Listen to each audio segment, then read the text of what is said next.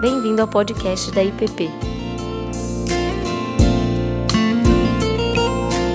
A mensagem que você está prestes a ouvir foi ministrada pelo pastor Davi Rabelo. Te convido a abrir comigo em Gênesis, capítulo 50, para a meditação dessa manhã, uma meditação para toda a família, não apenas a nós como pais, mas também às mães, a filhos, filhas. Me foi passada a palavra 11 e 10, mas como eu vi que todo mundo comeu muito, dá para aguentar até uma hora tranquilo aí. Né? Gênesis 50, 15 a 21. A palavra de Deus nos diz: Vendo os irmãos de José que seu pai havia morrido, disseram: E se José guardar rancor contra nós e resolver retribuir todo o mal que lhe causamos? Então mandaram um recado a José, dizendo: Antes de morrer, teu pai nos ordenou que te disséssemos o seguinte: Peço-lhe que perdoe os erros e os pecados dos seus irmãos que o trataram com tanta maldade. Agora, pois, perdoa os pecados dos servos do Deus do teu pai quando recebeu o recado, José chorou. E depois vieram seus irmãos, prostraram-se diante dele e disseram: Aqui estamos, somos teus escravos. José, porém, lhes disse: Não tenham medo, estaria eu no lugar de Deus? Vocês planejaram mal contra mim, mas Deus o tornou em bem, para que hoje fosse preservada a vida de muitos. Por isso, não tenham medo, eu sustentarei vocês e seus filhos.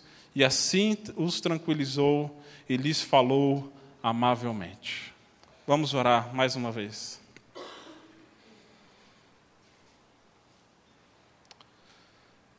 Senhor, nós te agradecemos pela tua palavra, Pai.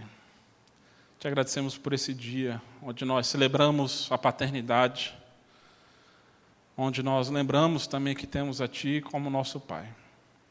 Que o Senhor venha falar aos nossos corações, ó Deus, nos revelando a Tua graça, o Teu amor e o Teu cuidado abundante sobre nossas vidas e sobre nossas famílias. É que oramos a Ti em nome de Cristo Jesus. Amém.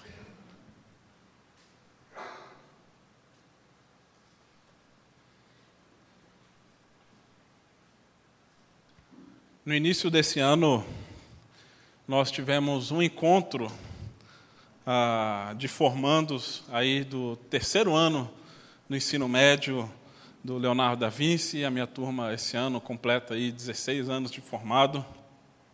E o pessoal, após esse tempo, resolveu se juntar para fazer um churrasco e rever o pessoal. E muitos eu não vinha já há 16 anos. E foi uma experiência muito curiosa, porque a gente se viu pela última vez, éramos todos meninos.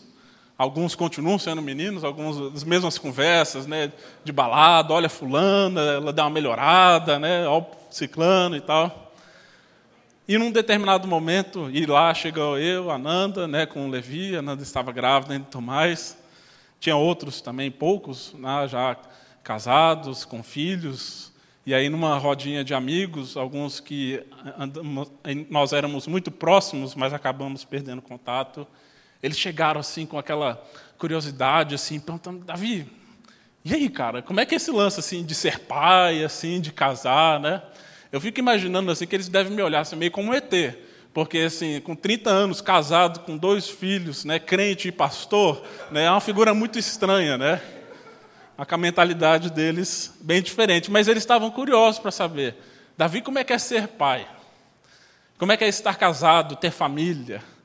E eu falei para eles abertamente: eu falei, olha, é uma das melhores experiências que podemos ter na nossa vida.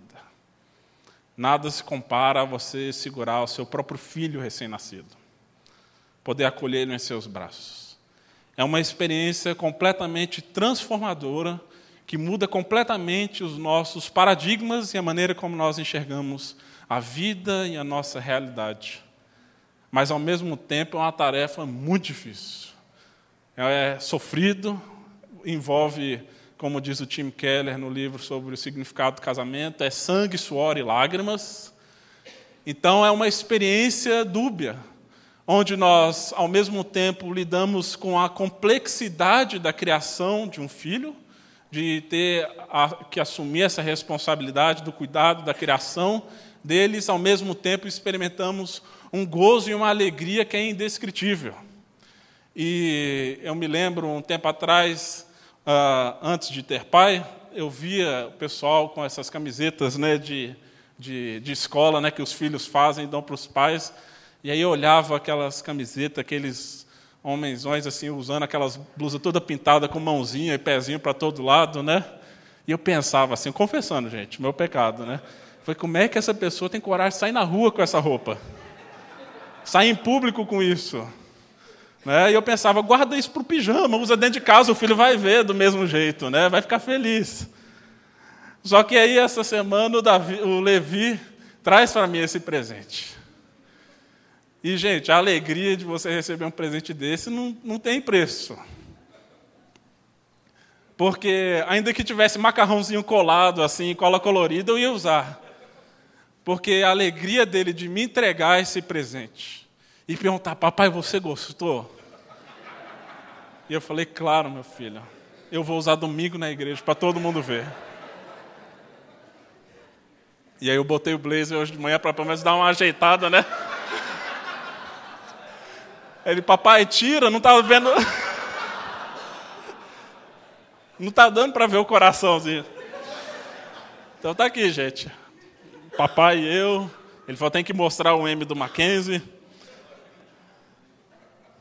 Então a gente vai lidando com essas experiências maravilhosas, né? E aí aqueles que já são pai há muito tempo sabem muito bem disso.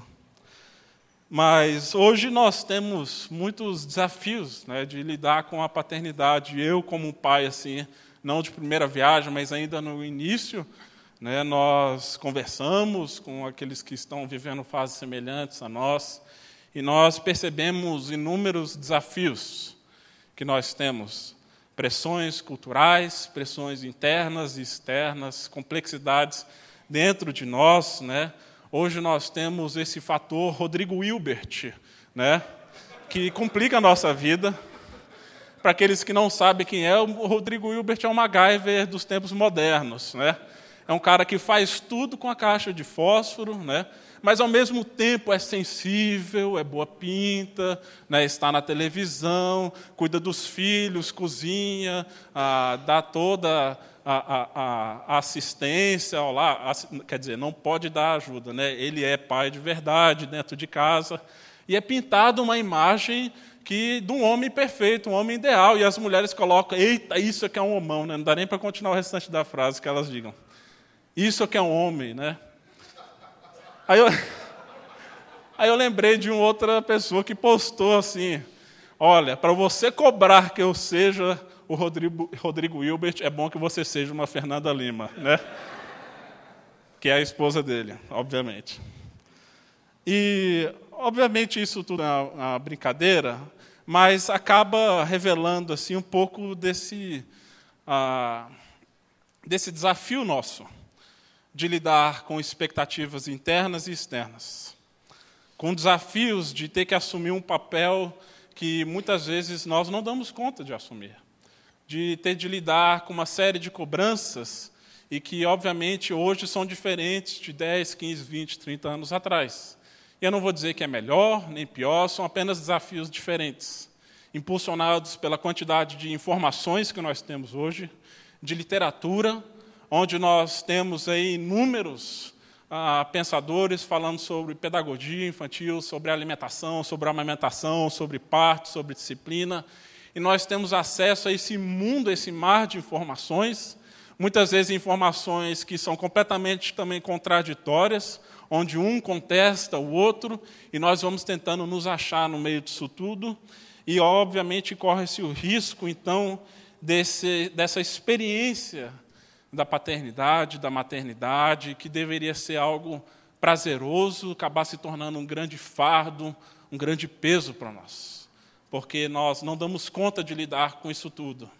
Eu vi também um, um desses ah, dessas pessoas que fazem vídeos no YouTube, ele falando que nós somos a geração de pais que mais sentem culpa, ao longo da história. Eu, não, eu tenho muita dificuldade com essas afirmações de ah, a geração que mais sente isso, mais tem isso. Mas, sem dúvida, a culpa acaba sendo uma marca da minha geração, porque tem todas essas cobranças, tantas expectativas, e muitas vezes nós nos vemos que nós não damos conta disso. E eu já me dei conta disso, de que quando nós não temos filho, nós projetamos o ideal do que eu quero ser. Mas na realidade, no dia a dia, na prática, na vivência diária dentro de casa, a gente vai vendo que as coisas são muito mais complexas. E nós precisamos e nós confiamos, obviamente, na graça de Deus. Nós não estamos sozinhos nessa. E há dois grandes riscos da nossa cultura que nós precisamos, então, rejeitar ou tomar muito cuidado. O primeiro deles é de tratar o ídolo, ou a própria paternidade, ou a maternidade, ou o filho e a paternidade, a maternidade, num ídolo. Como se esse fosse o grande objetivo da nossa vida. Ah, muitos, ao colocarem o filho num pedestal como um ser intocável, acabam então se dobrando diante de um fardo que é insuportável. E não é esse o projeto de Deus para nós. Essa semana ouvi a notícia de uma mãe que estava entrando com uma ação, um pedido numa escola, tentando proibir que a escola, deixar, tentando fazer com que a escola proibisse de ter um pipoqueiro ali na porta da escola, porque ela não consegue dizer não ao filho quando o filho pede a pipoca. Então ela foi para a escola pedindo para que a escola proibisse o pipoqueiro de estar ali. Então, esse é um retrato do cenário que nós temos, de pais que têm os filhos num pedestal, que são intocáveis e são incapazes, então, de confrontá-los, de discipliná-los e de ensiná-los o caminho da verdade. Outro perigo é também de sacrificar os filhos no altar dos ídolos, que era uma prática comum desde a antiguidade. E aqui nós temos, desde aqui do Gênesis, o livro de Juízes, mostram de pais fazendo horrores, que são os sacrifícios a ídolos como Moloque. E nós podemos olhar isso e pensar, ah, isso é uma barbaridade, isso é coisa dos tempos antigos, né? lançar o filho numa fornalha, dedicar isso a um ídolo, a um deus falso, seja lá o que for. Mas nós temos muitos ídolos hoje também, nos quais nós corremos o risco e a tentação também de sacrificar nossos filhos em detrimento desses. A carreira, o sucesso profissional, o ídolo do bem-estar e do conforto, que é algo que eu creio que é muito presente. Ah, eu descobri, ah, ah, na verdade, a Nanda compartilhou que teve, tem uma escola em São Paulo hoje que oferece toda a assistência necessária para você cuidar do seu filho. Você entrega o seu filho na escola sem uniforme, eles botam o uniforme passadinho, lavado.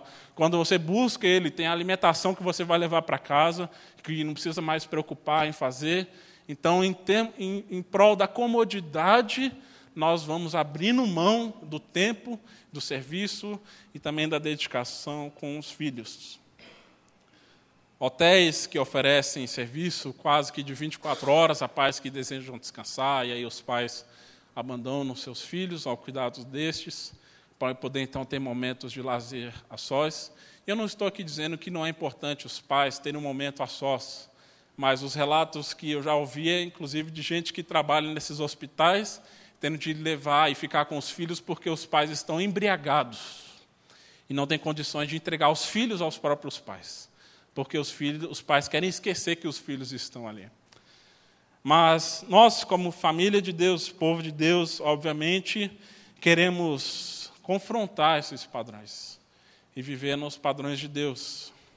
Mas mesmo dentro da família de Deus e do povo de Deus, nós nos vemos como famílias imperfeitas e que carecemos da graça de Deus. E aqui nesse texto que nós lemos de Gênesis, nós vemos uma história de uma família imperfeita, mas que está nas mãos do Deus da graça. E nós conhecemos bem a história dessa família, de José, dos seus irmãos, do seu pai Jacó. Jacó, que recebeu um nome porque ele nasceu agarrado no calcanhar do seu irmão Esaú, recebeu um nome e o caráter de enganador. Ele negociou e barganhou a primogenitura do seu irmão para, que pudesse receber então a bênção do seu pai. e nós vemos que Jacó cresce num lar também é, disfuncional de favoritismos e predileções, onde Jacó ele é preferido da sua mãe, Esaú é o filhinho querido do papai, Esaú que era o cara caçador, forte, peludo, esse tem o favor do pai, enquanto a mãe dá ah, mais acolhimento a Jacó, e eles vivem nessa disputa do amor dos pais. E é um perigo, obviamente, essa predileção de pais a filhos específicos. E eu me recordo aqui de quando o Vili Torrecim teve na nossa igreja, o Vili que ele estava à frente, não sei se ainda está da missão Êxodo, que trabalha com é, homossexuais que desejam ah, sair dessa realidade. E ele também, que vivenciou uma história assim de grande luta com a homossexualidade, fala que muitos filhos homens são levados à homossexualidade ou então a dúvidas com relação à orientação sexual por causa de predileções ou insensibilidade de um pai que não consegue entender um filho que é diferente dele.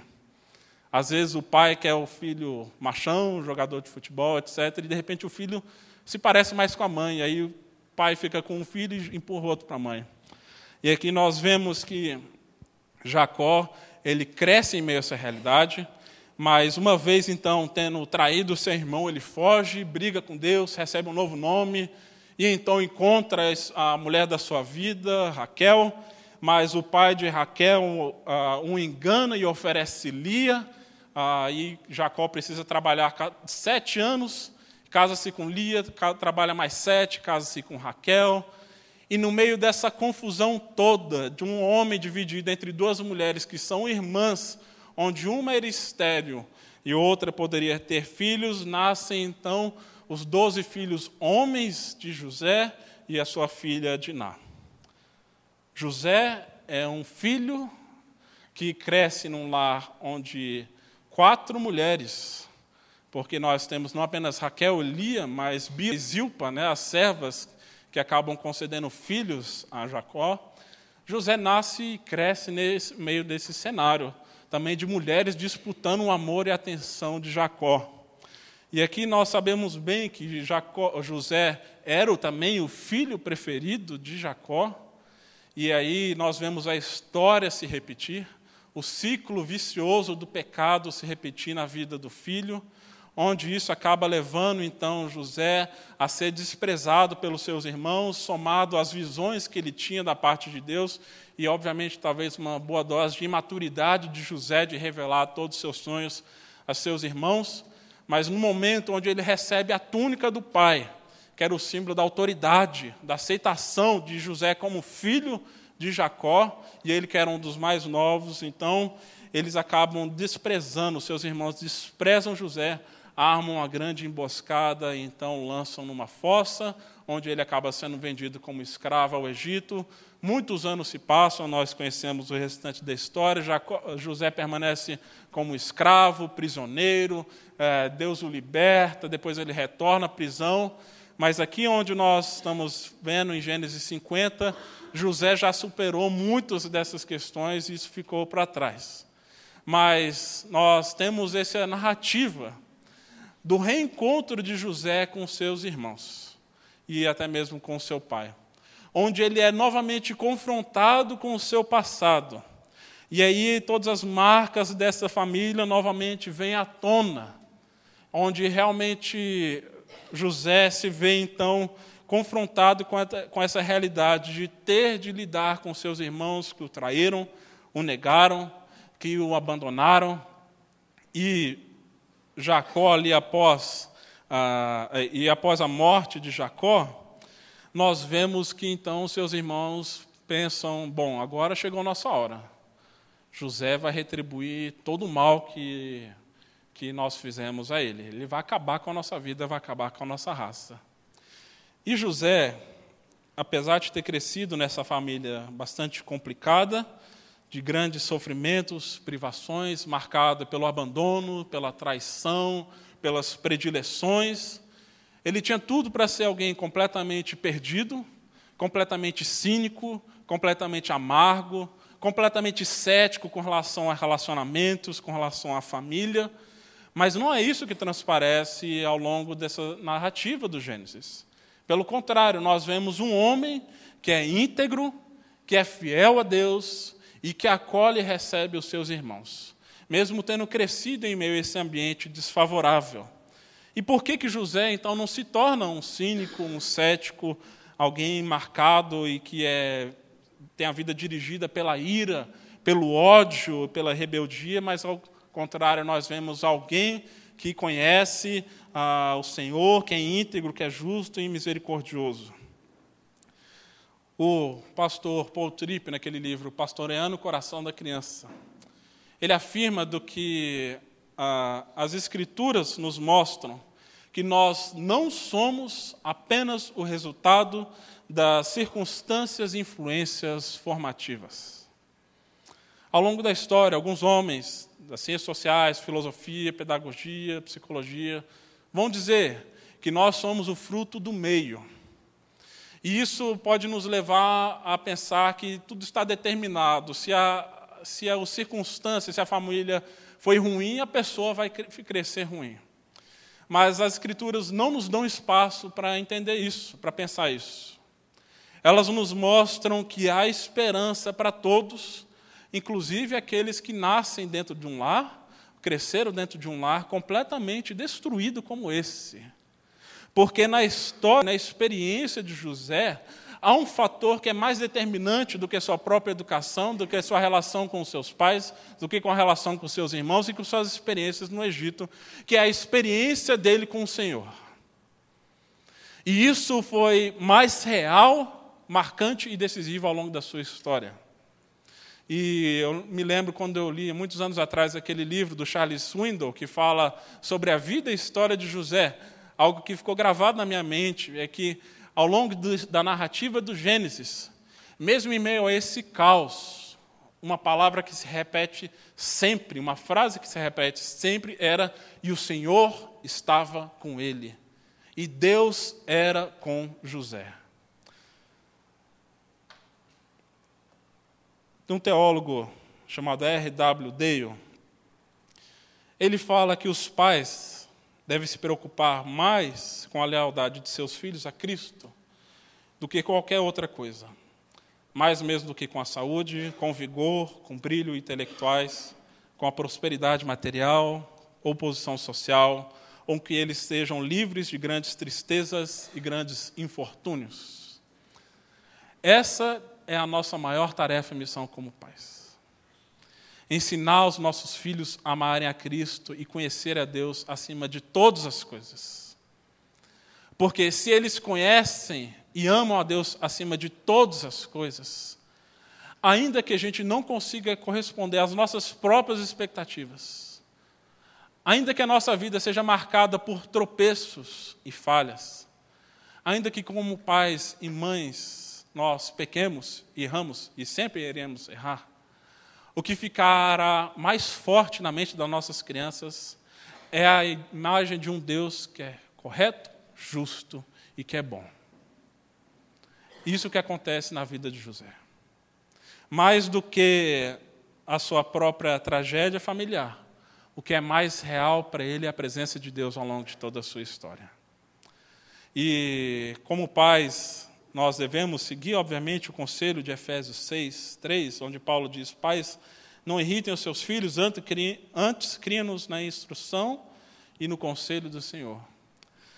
Essa é a nossa missão maior, mais do que prover, obviamente, uma boa formação que é necessária, uma boa saúde que é necessária, boas viagens, brinquedos pedagógicos, e aí os mais velhos já passaram por essa experiência mas também podem lidar com isso. A nossa maior missão é ensiná-los no caminho de Deus, para que eles entendam quem é o Senhor e consigam perceber quem é o Deus da história deles. De que eles não são frutos apenas das circunstâncias e das influências formativas que nós demos a Ele. E que nós também não somos resultado simplesmente dessas influências. Porque, ainda que nós tenhamos condições de dar tudo do bom e do melhor, mas se não dermos a nós mesmos como um espelho de Cristo para os nossos filhos, filhas, e não me refiro apenas a filhos e filhos biológicos, mas também espirituais, se a gente não está dando isso, nós estamos perdendo tudo. Porque o apóstolo Paulo diz: do que adianta ganhar o mundo inteiro e perder a sua alma? Mas ainda que, em meio a tropeços, a gente persevere nesse caminho da instrução dos filhos, do ensino da palavra de Deus, da oração, do cuidado constante, da vida comunitária, ainda que eles experimentem grandes infortúnios, eles irão conhecer uma realidade que é muito maior do que as grandes tragédias que podemos experimentar na vida. E aqui, nós vemos que Jacó teve muitas falhas como pai, mas pela graça de Deus, nós vemos que a fé foi passada para José. E mesmo ele tendo falecido, ele havia deixado um conselho, um pedido para que seus irmãos levem então a José após a sua morte. E aqui nós vemos o desdobramento de quando Deus da graça age em nós, em nossas famílias, mesmo com as nossas imperfeições. Nós vemos aqui, em primeiro lugar, nesse texto, que o conhecimento do Deus da graça gera relacionamentos moldados pela graça. Versos 15 a 17. Vendo os irmãos de José que seu pai havia morrido, disseram: E se José guardar rancor contra nós, resolver retribuir todo o mal que lhe casamos? José tinha a motivação para fazer isso, para retribuir todo o mal, poderia ter a motivação, e ele tinha o poder e a autoridade para fazer isso. Seus irmãos já chegam se oferecendo como escravos porque ele era um dos grandes governadores do Egito. Mas José, ele entende que ele serve o Deus da graça. E de que a sua experiência de vida não deve ser marcada e vivida a partir dos seus próprios relacionamentos quebrados, mas pelo relacionamento com Deus vivo, Deus eterno, o Deus que o salvou. E então ele responde a esse pedido dos seus irmãos de oferecer perdão é, prontamente ah, muito provável, muitos de nós, talvez, obviamente, responderia a esses rapazes dizendo: agora vocês vão ver só o que é bom para tosse. Mas José ele diz: eu não vou me colocar no lugar de Deus. Não cabe a mim a justiça ou a vingança. E ele escolhe o caminho do perdão, da graça. E obviamente isso é uma tarefa dificílima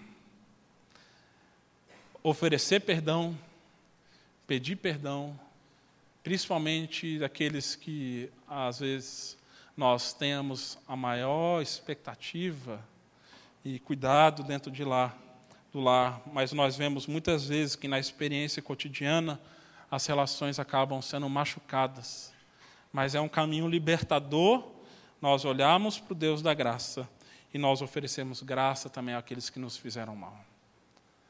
José tinha a opção e a escolha de viver com base na vingança e na ira, mas ele opta então a viver pela graça de Deus. E isso, é, obviamente, você pode pensar, pastor, mas você não sabe o que, eu já passei, ou o que, eu estou passando. Você não conhece o sujeito que é meu marido, você não conhece a minha esposa, os meus pais. Mas eu creio que Deus sabe. E não apenas Deus sabe, como também Deus pagou o preço por eles e por nós. E a minha oração é que para quando os meus filhos perceberem os meus erros, que eu sei que não são poucos, eles não olhem apenas para mim com olhar acusador, mas que eles olhem para a cruz de Cristo, que nos reconcilia, que nos traz a salvação e nos traz essa realidade da graça e do amor de Deus. Mas também o conhecimento da graça de Deus nos faz ver a história e a vida sob uma nova perspectiva. Versos 19 a 20. José diz: Não tenham medo, estaria eu no lugar de Deus. Vocês planejaram mal contra mim, mas Deus o tornou em bem para que hoje fosse preservada a vida de muitos. E eu acho essa uma das afirmações mais extraordinárias do livro do Gênesis e talvez umas da Bíblia. Porque quando Jesus, Jesus, José se dá a conhecer aos seus irmãos, ele também disse para eles: Não foram vocês que me enviaram para cá, mas foi Deus. Ou essa pessoa está alucinando,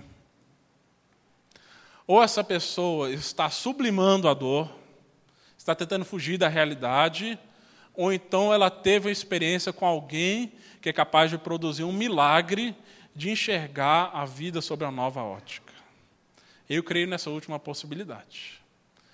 De que Deus é capaz de nos enxergar a vida, a história, o passado, sobre uma nova perspectiva, na certeza de que Ele é soberano, inclusive sobre as mazelas que nós podemos experimentar ao longo da vida. José não estava afirmando que era Deus que havia causado mal nele. Ele não estava dizendo que foi Deus que o abandonou, não estava dizendo que foi Deus que o rejeitou, que Deus o vendeu como escravo. Ele não estava culpando Deus. Mas ele entendia que, mesmo em meio a essas circunstâncias difíceis, Deus estava presente na vida dele. Então nós não podemos achar que o abandono é traição, o divórcio, isso é culpa de Deus, é vontade de Deus, responsabilidade de Deus. Não. Mas até mesmo nessas coisas, Deus está agindo. E Deus é capaz de transformar um mal em bem. Porque Deus, ele transformou o maior símbolo da maldição humana, que era a cruz, no símbolo da nossa salvação. Então Deus é capaz de transformar até mesmo a nossa história torta numa, num novo começo, numa nova trajetória. E reconduzir a história de uma família inteira, de vidas inteiras, num novo começo. E é o que nós vemos aqui ao longo da história de José. Que Deus é capaz de transformar aquilo que havia acontecido com ele em bênção. E, obviamente, é preciso muita coragem e fé para afirmar algo como, como essa, dessa natureza. Mas nossas dores podem ser transformadas em fonte de consolo, como Jesus também transformou o símbolo da cruz no símbolo da nossa salvação, porque essa experiência acabou resultando como bênção para uma nação como todo. E é isso que José está vendo. Muitas vezes nós não estamos vendo o fim da história, nós estamos vendo apenas o início mas Deus conhece o todo. E por último, nós vemos ao longo desse texto que o conhecimento do Deus da graça nos possibilita a verdadeira reconciliação. No verso 21, José tranquiliza seus irmãos, dizendo: Por isso não tenham medo, eu sustentarei vocês e seus filhos. E assim os tranquilizou e lhes falou amavelmente. O perdão, ela não é simplesmente uma declaração vazia mas é uma mudança de comportamento e de postura. Onde José, ele opta por esse caminho da graça, e mesmo tendo seus irmãos o abandonado, ele os acolhe. Mesmo eles tendo o traído, ele o perdoa. Mesmo eles tendo o desamparado, José o socorre na aflição deles. Mesmo eles tendo o lançado em situações de grande terror, pânico e solidão ele abraça juntamente com os seus filhos. E José os tranquiliza. E mesmo eles tendo odiado e desprezado seu irmão, José os ama. E aqui, meus irmãos, José não é apenas um bom exemplo para nós olharmos, admirarmos e pensar, eu nunca vou ser assim. Porque José não é simplesmente um bom exemplo para nós seguirmos mas ele aponta para uma outra figura redentora que é Jesus Cristo. Porque Jesus também foi abandonado pelos seus amigos, foi rejeitado pela sua própria família, incompreendido pelos seus irmãos. Ele perdeu seu pai também muito cedo. Ele experimentou a dor do abandono no momento mais difícil e mesmo assim ele oferece perdão, amor, graça e reconciliação mesmo aqueles que o traíram. Então, mesmo ele tendo passado por isso tudo, e mesmo nós, no nosso coração, agimos como irmãos mais velhos de José. E muitas vezes maquinamos no nosso coração o ódio, o desprezo, o, o descuido. Nós vemos que há um Deus que é capaz de transformar o nosso coração num coração manso, humilde, que ama e que acolhe, como o de José. Se nós temos um coração perverso, e se também os nossos filhos também têm um coração marcado pelo pecado, né, porque não são as circunstâncias externas que o corrompem, mas é do coração que brota a nossa pecaminosidade. Nós temos um Deus que é capaz de restaurar todas as coisas partindo do coração, através desse sacrifício de Jesus Cristo. E que em Deus nós temos um verdadeiro Pai. E uma vez tendo essa compreensão que fomos reconciliados com Ele, nós somos chamados agora a sermos ministros de reconciliação em todas as nossas relações, a começar dentro de casa. Pais com filhos, filhos com os pais, irmãos com irmãos. Nós somos chamados a exercer esse perdão que nós recebemos de Cristo, porque Ele é aquele que restaura todas as coisas. Para encerrar,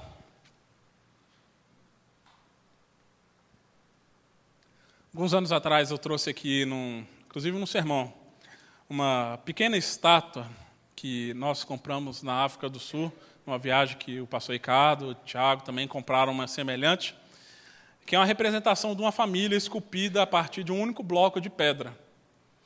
E tem ali a figura do pai, da, da mãe dos três filhos, e todos ali esculpidos a partir de uma mesma imagem. Então nós vemos a, a unidade da família, um, um, uma imagem muito bonita. E eu achei aquilo muito simbólico, na época ainda não tinha filhos, eu comprei para a Nanda, eu falei, oh, mas isso aqui é um, é um gesto aqui profético, viu? Três filhos aqui no nosso lar. E nós compramos e colocamos isso lá no rack de casa, e um tempo atrás, quando o Levi era pequeno, a Nanda me liga durante o dia falando assim, amor, aconteceu um acidente. E lá vem. Então, sabe aquela estátua? o, de, o Levi a derrubou. Aí eu falei, quebrou? Ela falou, espatifou. E eu cheguei em casa e eu vi aquilo lá, assim, obviamente com o coração apertado, né? É, claro que foi sem querer, não, a gente não, não castigou, não disciplinou, não brigou, não fez nada disso. O Levi nem sequer tinha consciência do que era aquilo, era apenas um brinquedo para ele. Mas eu fiquei lamentando aquilo e rapidamente eu falei para Nanda, falei, amor, está aí a oportunidade para a gente ir na África do Sul e comprar outra imagem daquela lá. E aí depois eu pensei comigo mesmo ah, de como que é essa nossa tendência natural. Quando as coisas quebram, a gente joga fora e compra outro. E quando é, eu passei por aquela experiência, eu vi assim é a vida com filhos, né? as coisas quebram mas às vezes quebram mais do que objetos pessoais, né? quebram-se relações na vida familiar, quebram-se a confiança, quebra-se o amor, o afeto, quebra-se a sexualidade. E a nossa tendência natural é descartar e começar outro, desprezar aquilo que passou. Mas Deus não está no trabalho de descartar e comprar novo, Deus está no trabalho de restaurar. E eu guardei aquela imagem, ainda que toda quebrada, numa gaveta de casa. E eu fiz o compromisso de um dia colar aquilo lá. Né? E mulheres sabem bem o que é isso. Né? Se o seu marido diz que vai fazer uma coisa, não precisa lembrá-lo a cada seis meses. Né? Ele vai fazer.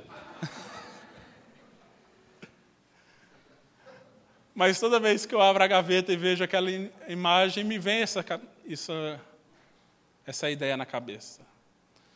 De que, ainda que as coisas se quebrem ao longo do caminho, que as relações familiares sejam marcadas e machucadas, nós cremos num Deus que é o grande oleiro, capaz de restaurar todas as coisas.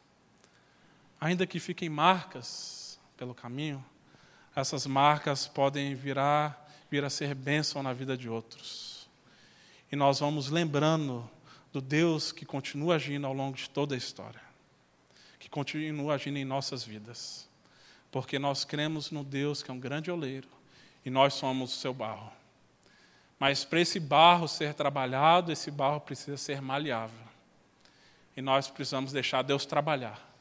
E isso, obviamente, às vezes dói em nós, mas é necessário para que haja a verdadeira restauração, a verdadeira reconciliação de nós com o nosso Senhor, de nós com os nossos próprios afetos, mas também de nós com os nossos familiares, amigos e parentes. E Deus deseja, então, trabalhar em nossas vidas. E, e a nós, como pais, E aí eu me volto mais à figura masculina. Que possamos assumir essa imagem de Cristo na vida da nossa família. Que se doou pela sua igreja, que se entregou como sacrifício vivo pela sua noiva, que é a sua igreja. Que nós também sejamos espelhos dele, uma vez entendendo essa reconciliação, o amor e a graça de Deus, que nós possamos agir também dentro dos nossos lares, reproduzindo isso na vida de nossos filhos, dos nossos amados.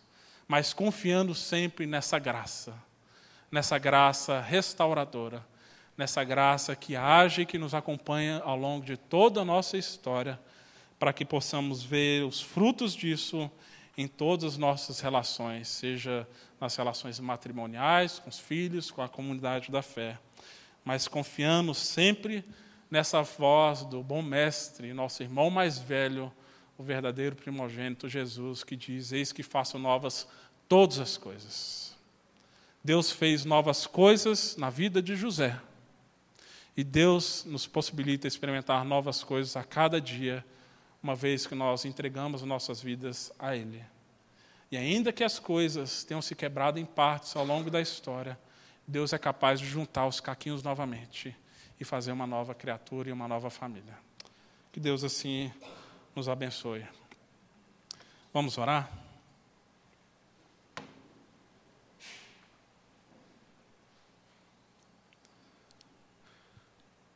Pai amado, te louvamos pelo teu grande sacrifício por nós.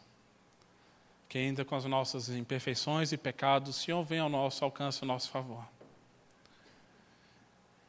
E o nosso pedido é que o Senhor venha nos cobrir com a tua graça, restaurando, ó Deus, e fazendo novas todas as coisas em nossas vidas, ó Pai. A partir das relações mais íntimas, ó Deus, e que também são as mais complexas mas que possamos experimentar, transmitir o seu grande amor, ó Pai. Uma vez que nós compreendemos aquilo que o Senhor fez para nós na cruz, que possamos exercer o perdão, a reconciliação, o amor, o cuidado mútuo, ó Deus, em tudo que fizermos, ó Pai, para que o Senhor seja glorificado através de nossas vidas, que nossas famílias sejam espelho do Senhor, ó Deus, para a igreja, para o mundo, para que o mundo creia, Deus, que o Senhor enviou o seu Filho para fazer novas todas as coisas, para restaurar aquilo que o pecado quebrou, Deus, e nos dar uma nova trajetória, um novo começo, ó Deus. Que o Senhor realize esse milagre em nossas vidas, ó Pai, em nossas famílias, ó Pai. É o que oramos a Ti no nome de Cristo Jesus. Amém, Pai. Você acabou de ouvir o podcast da IPP. Para saber mais, acesse nossa página em www.ippdf.com.br.